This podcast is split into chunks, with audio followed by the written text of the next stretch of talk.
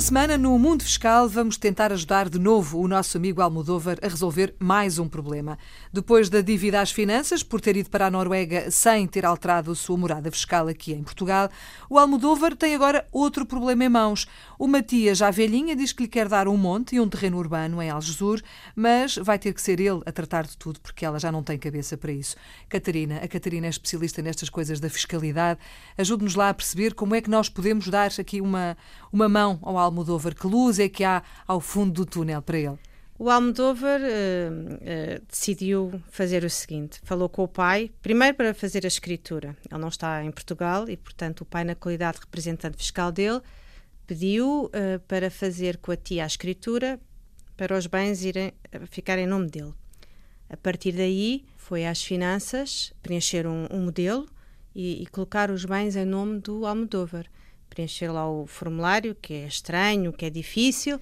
Preencheu, colocou os, os, os valores que estavam na escritura, levou a cópia da escritura, a cópia dos cartões de cidadão hum.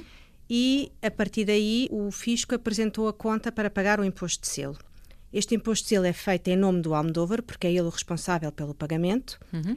Se fosse um, um, descendente direto, se fosse o filho da tia, por exemplo, pagava 5, 500 eh, euros à volta disso.